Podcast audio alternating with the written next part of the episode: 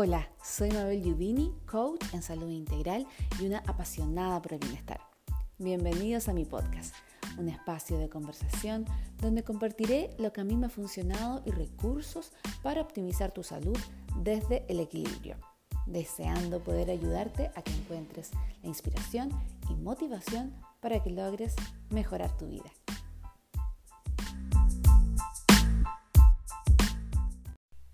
Hola, ¿cómo están todos? Bienvenidos al segundo capítulo de Mejora tu vida, el podcast de Mabel Yubini.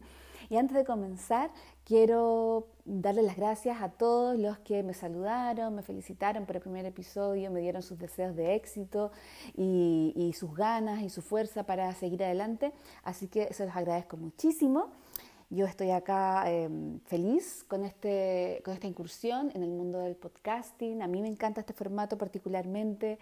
Soy una gran consumidora de podcast y creo que es una gran oportunidad para poder comunicarse con las personas de todos los lugares, de todo el mundo inclusive. Y, se realiza una verdadera conexión para mi gusto eh, y desde mi punto de vista más plena que eh, con otros medios, por ejemplo, con el medio audiovisual, donde uno tiene que tener cierto más sentidos pendientes para poder eh, captar el, mensaje que se, está logrando, que se está intentando transmitir. Así que encuentro que es un súper medio de comunicación, un súper formato y, bueno, feliz, como les dije, de, de estar eh, en este mundo.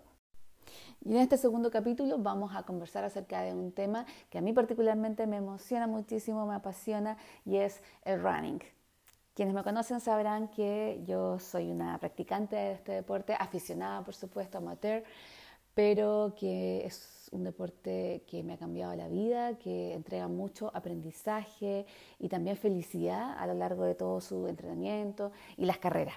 Así que lo que quiero es eh, contarles un poco, bueno, acerca de mi experiencia y también algunos datos eh, interesantes sobre este deporte para ver si ustedes eh, se animan a practicarlo, a probarlo, ¿cierto? Y, y por qué no, en una de esas transformarse en, en uno más de, de quienes se ven practicando este deporte por las calles de nuestra ciudad, por los cerros, en las corridas que se organizan. Así que Primero contarles que existen eh, muchos beneficios que nos entrega este deporte. Por ejemplo, ah, previene la hipertensión, mejora también la sensibilidad a la insulina, ayuda a reducir niveles de colesterol del LDL, ¿cierto? el llamado colesterol malo en la sangre. Es beneficioso para nuestro corazón, para nuestros huesos también. Y es ideal, por ejemplo, contra el estrés. ¿Por qué? Porque se produce mucha liberación de endorfinas mientras estamos corriendo. Eh, entonces pues, se produce un efecto de bienestar y de placer que hacen que esta experiencia se transforme en un verdadero gozo. Y muchos dirán, ¿cómo va a ser un gozo? de repente cuando uno comienza no es, no es, una experiencia precisamente que se le pueda denominar de esa manera, ¿cierto? Pero claro, al inicio es así, cuesta muchísimo, a mí también me costó y de hecho yo decía, ¿por qué me hago esto a mí misma? Si estoy sufriendo aquí cuando, cuando recién comencé. Pero sí que es verdad que cuando uno continúa ya esta experiencia y esta sensación a uno lo está esperando. Eh, hay un momento en que esta sensación de felicidad y de gozo llega y, es indescriptible y solamente cuando se siente eh, es que uno va a entender de lo que está hablando. Pero les puedo prometer que esa sensación va a llegar, ¿cierto? Y mm, les puedo, les puedo contar de mi propia experiencia. Eh, la primera carrera que yo realicé fue de tres kilómetros acá en la ciudad de Los Ángeles por, por, el cáncer o contra el cáncer de mama. Esa fue mi primera carrera y, y, me costó muchísimo. Yo me había preparado un poquito y ya me inscribí con toda la motivación. pero igual lo sentí duro, y, pero al final de la carrera uno siente ese nivel de autorrealización y de haber conseguido un objetivo, perdón, que es increíble. Uno queda, queda súper contento, feliz, porque tiene esa sensación de logro que no se la va a quitar nadie. Creo que tengo hasta una foto ahí. Yo feliz de haber realizado una carrera de tres kilómetros que para alguien puede decir no es nada, pero uno sabe que cuando empieza esos tres kilómetros, esos dos kilómetros le costaron y son, eh, son importantes para uno. Así que yo no sé si muchos de ustedes habrán o no oído de, esa sensación que le llaman euforia del corredor. Bueno, la euforia del corredor eh, ya está lejos de ser un mito y, es esa sensación que se siente al final de una carrera donde uno llega completamente feliz, que uno llega casi como de una fiesta al terminar una carrera. Yo por lo menos lo he sentido, la siento muchas veces y es una sensación exquisita. Pero no todo es eh, felicidad, ¿cierto? Llegar y ponerse las zapatillas y vamos a correr 5 kilómetros, 10 kilómetros. No es así, ya que em, existen varios puntos que se deben considerar si uno quiere comenzar a practicar este deporte. Ya, lo primero es conocer en qué nivel eh, de salud nos encontramos. Siempre es importante eh, hacernos esa pregunta y, y, ¿por qué no lo principal podría ser acudir a un especialista primero, o sea, eh, hacernos un chequeo médico, ver en qué situación se encuentra nuestro, nuestro corazón, ¿cierto? Si tenemos hipertensión, si no tenemos, si es que no, no, nos hemos hecho un chequeo anteriormente, cómo están nuestros huesitos, las articulaciones, ¿cierto? Algún, algún paso por el traumatólogo. Entonces, en resumidas cuentas, es importante chequearse, conocer el estado de salud cuando uno va a iniciarse. Y luego de esto también es importante eh, asesorarse con los especialistas en el campo, tener a lo mejor algún entrenador, especialista, alguien que nos vaya, nos vaya aconsejando con los implementos que se tienen que utilizar, ¿cierto? el equipo, el tipo de zapatillas, planes de entrenamiento, cómo vamos a evitar lesiones, la alimentación que tenemos que tener, ¿cierto? Hay varios aspectos que se deben considerar que no es solo mm, ponerse a correr, porque se corre el riesgo de, primero, eh, muchas lesiones que pueden ser recurrentes y finalmente uno no va a cumplir su objetivo, que es correr. ¿Ya? Así que hay que tener ojo con eso. El descanso también es muy importante, em, bueno, así como lo es en cualquier eh, eh, área de la vida y en cualquier actividad física. Y, por ejemplo, también es importante el entrenamiento, que no solo eh, el entrenamiento de corriendo, ¿cierto? Como uno se lo puede imaginar en un principio, también es importante el trabajo de fuerza, ¿cierto? Complementarlo con trabajo de fuerza. El core es muy importante. Conocer también cuál es nuestro tipo de pisada, ¿ya? Eso es otro punto que uno, uno no, antes de meterse en este mundo del running, como que la pisada lo mismo. Pero después es importante saber qué tipo de pisada tiene uno, si es pronadora, supinadora o neutra, ya que de eso va a depender, por ejemplo, qué zapatilla nos conviene usar. Así que son varios aspectos que hay que considerar. Ahora uno no tiene que empezar a hacerlo todo desde un principio. Cuando va a empezar de a poquito, basta, basta con ir al médico, saber en qué situación de salud se encuentra y ya posteriormente, de acuerdo a cómo va avanzando, si quiere seguir en este deporte, ir buscando las ayudas necesarias. Eso es súper importante. Hay mucha información dando vuelta por internet sobre planes de entrenamiento, también donde, donde dicen, ah, si tu pie es de esta manera, esta otra puede ser eh, tal pisada, pero siempre es bueno no solo guiarse por esta información, eh, uno la puede utilizar de complemento si son fuentes serias, pero, pero lo mejor es buscar siempre ayuda y lo más responsable, ¿cierto? Ayuda y asesoría especializada. Yo cuando comencé eh, lo hice, fui a, estudiar la pisada que, yo tenía, uso unas plantillas especiales para esto. También, bueno, yo no comencé con un entrenador, en mi caso no fue así, pero sí utilicé una, una aplicación de Nike, de Nike Run, que, es lo que hace que uno pueda eh, trabajar en este entrenamiento de manera moderada y progresiva que es muy importante, no es llegar y tirarse a lo loco y correr muchos kilómetros de, una sola vez, porque después van a venir las lesiones sí o sí, es seguro. Entonces es importante hacerlo de manera responsable. Yo lo hice con esta aplicación, que era lo que tenía en ese momento, la consideré, la estudié, la investigué, la consideré una aplicación seria que, y me apoyó muchísimo en mi camino a la eh, primera carrera ya como más formal en la que me inscribí, que fue la, 10K de, de Santiago. Esa fue mi primera carrera y me entrené con la aplicación de Nike, anduve súper bien. Siempre creo que, va a ser mejor eh, tal vez hacerlo con algún entrenador o un club de running, pero eh, es una aplicación eh, bien funcional que se adapta también a las características personalizadas de cada persona. Así que, bueno, de esa manera lo hice yo. Mm, gracias a todo salió súper bien, me funcionó perfecto.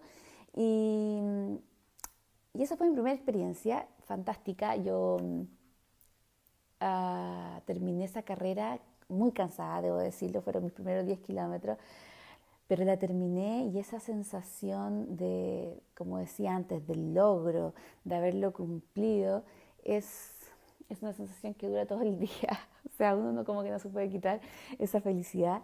Así que yo los invito a que, a que prueben, a que, a que, aunque este deporte no es para todo el mundo, ¿cierto? Pues, tanto por características físicas, tal vez por, por su estado de salud, ni, ni a lo mejor va a coincidir con sus expectativas o sus preferencias, pero, pero es bueno probarlo y ver si, si realmente, darle una oportunidad, si realmente va o no a, llenar ese espacio que uno anda buscando en cuanto a, un deporte.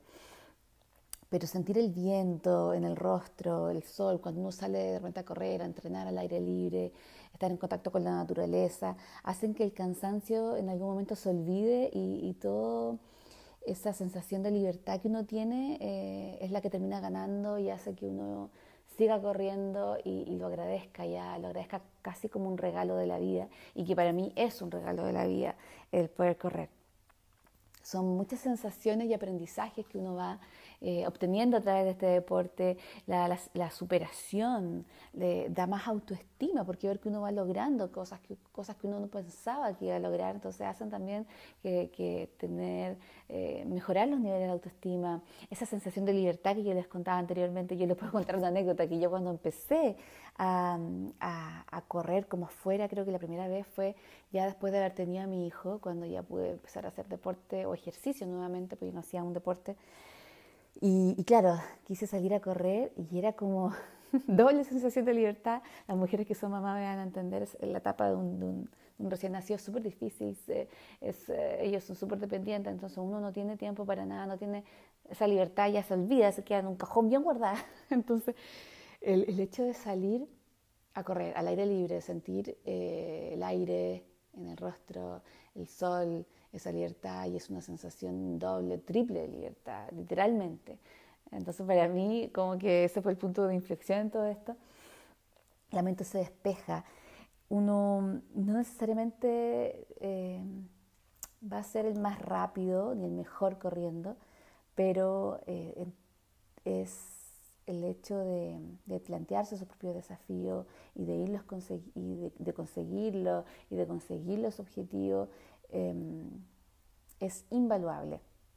Entrega demasiados valores este deporte, muchos aprendizajes. Hay, a quienes les va a gustar, por ejemplo, salir a correr en compañía y otros que van a disfrutar de correr solo. Yo no he probado todavía correr en compañía.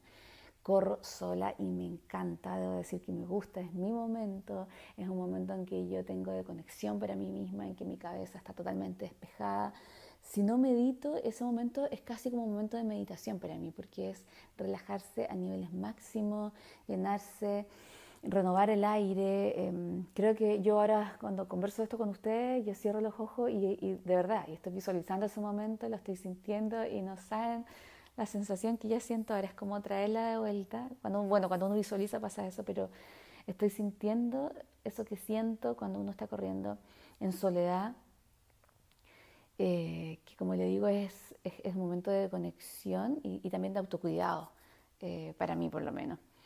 Uno, uno, puede unir tantas cosas porque es, ideal, uno une los desafíos, une la, soledad, por ejemplo, o el compañerismo en el caso de quienes corren con, con, amigos, por ejemplo, el esfuerzo, la mente, la disciplina, la organización, la salud, todo va incluido en, en, un, en un solo deporte en este caso. Requiere esfuerzo, como les decía anteriormente, requiere disciplina y requiere organización con todas las demás áreas de nuestra vida. ¿Ya? Porque hay que buscarle un espacio, bueno, y como a todo en realidad, como a todo hobby o como a toda actividad que uno quiera realizar, hay que buscarle un espacio y darle ese espacio en el, en el día a día. Entonces, de acuerdo al estilo de vida que cada uno tenga. Algunos podrán correr o entrenar en la tarde, otros a mediodía. Bueno, cada uno tendrá que saber dónde puede hacerle ese espacio. En mi caso, yo eso lo he hecho en la mañana, cuando en ese tiempo de, confinamiento no estoy saliendo a trotar afuera. Pero cuando sí lo hago, normalmente el espacio que yo le doy es en la mañana. De repente me tengo que levantar temprano, un día domingo a las 6 de la mañana o antes, dependiendo de los kilómetros que yo vaya a correr, porque sé que tengo que desayunar, la alimentación es muy importante, que tiene que ocurrir un buen proceso de digestión, darle su tiempo también necesario para eso, hacer el, calentamiento, la movilidad articular, preparar el cuerpo para salir a correr.